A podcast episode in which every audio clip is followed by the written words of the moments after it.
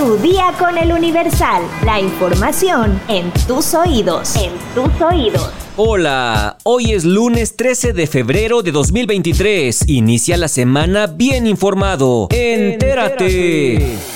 Espectáculos. La discusión en torno a Yuridia y los comentarios que Patti Chapoy hizo en Ventaneando acerca de su físico en 2005 se ha convertido en un tema de interés nacional, debido a que la cantante expuso que luego de que su peso se volviera tema de conversación en el programa de espectáculos, vivió una de las etapas más complicadas de su vida, pues ahora la Secretaría de Gobernación es la que hace un pronunciamiento público. La Secretaría de Gobernación, a través de la Comisión Nacional para Prevenir la Violencia contra las Mujeres publicó un comunicado este 11 de febrero en el cual condenó las declaraciones que la periodista mexicana hizo durante las emisiones de Ventaneando, en las que pese a reconocer la gran capacidad vocal de Yuridia, hacía referencia a su peso, denominándola como una persona gorda, situación que de acuerdo con lo que cuenta la intérprete, la afectó mucho emocionalmente. Condenamos las declaraciones hechas en su momento por una reconocida conductora de espectáculos en contra de la cantante Yuridia, al criticar su aspecto físico. Los medios de comunicación masiva son actores claves para la construcción de una cultura libre de violencia contra las mujeres. Sus contenidos, expresiones y comportamientos de la sociedad en espacios de difusión masiva repercuten en las conductas y comportamientos de la sociedad. Menciona el comunicado. De esta manera, la Secretaría de Gobernación reiteró que dichos comentarios forman parte de actos discriminatorios que son tipificados como violencia digital y mediática.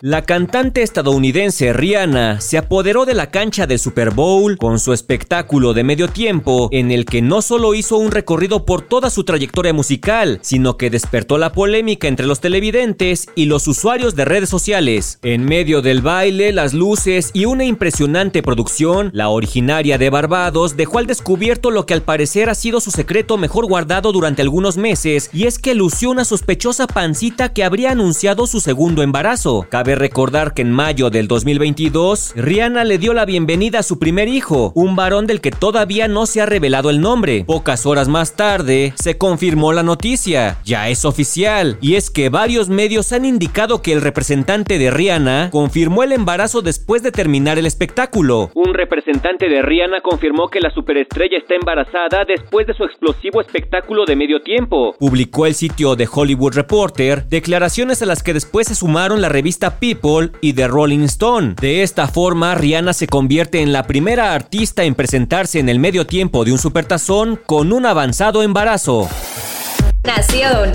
El perrito Proteo, integrante del equipo mexicano de rescatistas desplegado en Turquía, falleció la madrugada de este domingo en cumplimiento de sus labores. De acuerdo con la médico veterinaria zootecnista María Antonieta Duarte, egresada de la UNAM, dicha raza a la que pertenecía Proteo, pastor belga, es muy activa, inteligente y de fácil entrenamiento, además de presentar un gran manejo en el cumplimiento de tareas designadas. A pesar de su apariencia imponente, los perritos como Proteo tienen un carácter fiel, amistoso y de protección que los hace ideales para desempeñar trabajos de rescate. Sin embargo, debido a su naturaleza, no es aconsejable fomentar sus instintos de protección sin una guía y entrenamiento adecuados. Los pastores belga no solo han sido empleados en labores de rescate, sino también figuran como perros cargadores, portadores de mensajes y también fueron utilizados en otras tareas durante las dos guerras mundiales. Junto con 15 perritos más, Proteo viajó a Turquía para participar en las labores de rescate tras el terremoto ocurrido el 6 de febrero y antes de dejar este mundo, el héroe de cuatro patas trabajó incansablemente para localizar a personas bajo los escombros, de acuerdo con la información que la Sedena publicó a través de su cuenta de Twitter.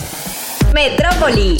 Una pelea se desató entre comerciantes y elementos de seguridad en el Zócalo capitalino, así lo informó la Secretaría de Seguridad Ciudadana de la Ciudad de México, dejando como saldo cuatro hombres y una mujer pertenecientes a la dependencia heridos. Durante la tarde del sábado 11 de febrero, los policías de la Secretaría de Seguridad Ciudadana recibieron un reporte de un hombre que realizaba comercio informal en la Plaza de la Constitución, por lo que se acercaron a la zona. Al arribar al lugar, un grupo de civiles se aglomeraron para amedrentar a los oficiales con la finalidad de que soltaran al sujeto detenido, y ante esta situación, los uniformados solicitaron apoyo para contenerlos. De acuerdo con los reportes, cinco elementos de seguridad salieron heridos, el primero de ellos cuenta con fractura en el lado derecho del tórax, el segundo presenta contusión en el rostro y el tercero cuenta con contusión en la mano izquierda. Durante el protocolo de actuación policial se detuvo a un hombre de 35 años, una mujer de 21 y dos adolescentes de 17, posibles responsables de las agresiones en contra de los oficiales, por lo que ya fueron presentados ante el Ministerio Público. La Secretaría de Seguridad Ciudadana reprobó las agresiones ya que mencionó que sus integrantes solo se encontraban haciendo su trabajo.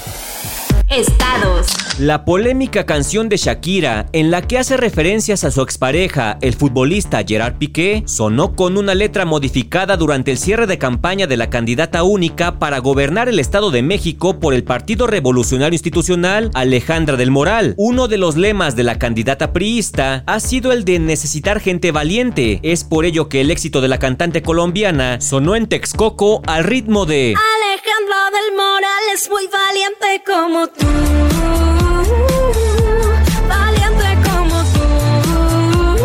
La aspirante a gobernadora por el PRI, así como decenas de simpatizantes de su movimiento político, compartieron videos del meeting en el que sonó dicha melodía que encendió los ánimos de los asistentes, quienes bailaron y ondearon sus banderas. Y bueno, si la versión original de Shakira no es muy buena, no pensé que todavía podía sonar mucho peor. Es muy valiente como tú.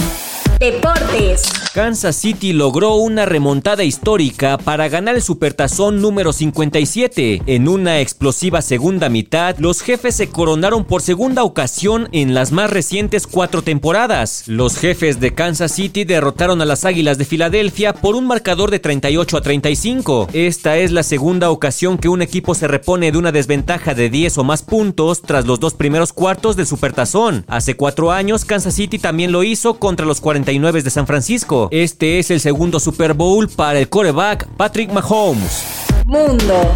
Jesús el Rey Zambada, hermano de Ismael el Mayo Zambada, será el testigo que la Fiscalía estadounidense presentará este lunes durante el juicio en Nueva York contra el exsecretario de Seguridad de México, Genaro García Luna. Un documento enviado este domingo por la defensa al juez de la causa, Brian Cogan, incluye el nombre del testigo, pero sellado con negro. Sin embargo, una búsqueda que incluye a Rey Zambada en el sitio de la corte saca a relucir el documento, el cual indica que ese es el nombre que se encuentra encuentra bajo el sello negro. El rey Zambada fue quien destapó el nombre de García Luna durante el juicio de Joaquín El Chapo Guzmán. Aseguró haber sobornado a García Luna al menos dos veces entre 2005 y 2007 por montos de entre 3 y 5 millones de dólares cada una en un restaurante de la Ciudad de México a nombre suyo y de su hermano Mayo, hechos corroborados por otros testigos protegidos de Estados Unidos. En conjunto y sumando sobornos del clan de los Beltrán Leiva, el exsecretario García Luna, según el rey, al menos recibió 56 millones de dólares. Este lunes se definirá también si la defensa llama a declarar o no a García Luna. Interrogado al respecto, el abogado César de Castro dijo que la decisión final depende de su cliente, pues es su derecho decir que no quiere declarar. Una vez que terminen los testimonios, los 12 miembros del jurado deliberarán si García Luna es inocente como asegura la defensa o si como ha intentado demostrar la fiscalía es culpable de narcotráfico más allá de la duda razonable está acusado de cuatro delitos relacionados con el narcotráfico y uno por mentir a las autoridades migratorias estadounidenses. De ser declarado culpable, podría ser condenado a cadena perpetua. ¿Quieres conocer 7 lugares románticos para pedir matrimonio? Descúbrelo en nuestra sección destinos en eluniversal.com.mx. Ya estás informado, pero sigue todas las redes sociales de El Universal para estar actualizado. Comparte este podcast y mañana no te olvides de empezar tu día. Tu, día, día, con, El Universal. Tu día con el Universal. La información en tus oídos. En tus oídos.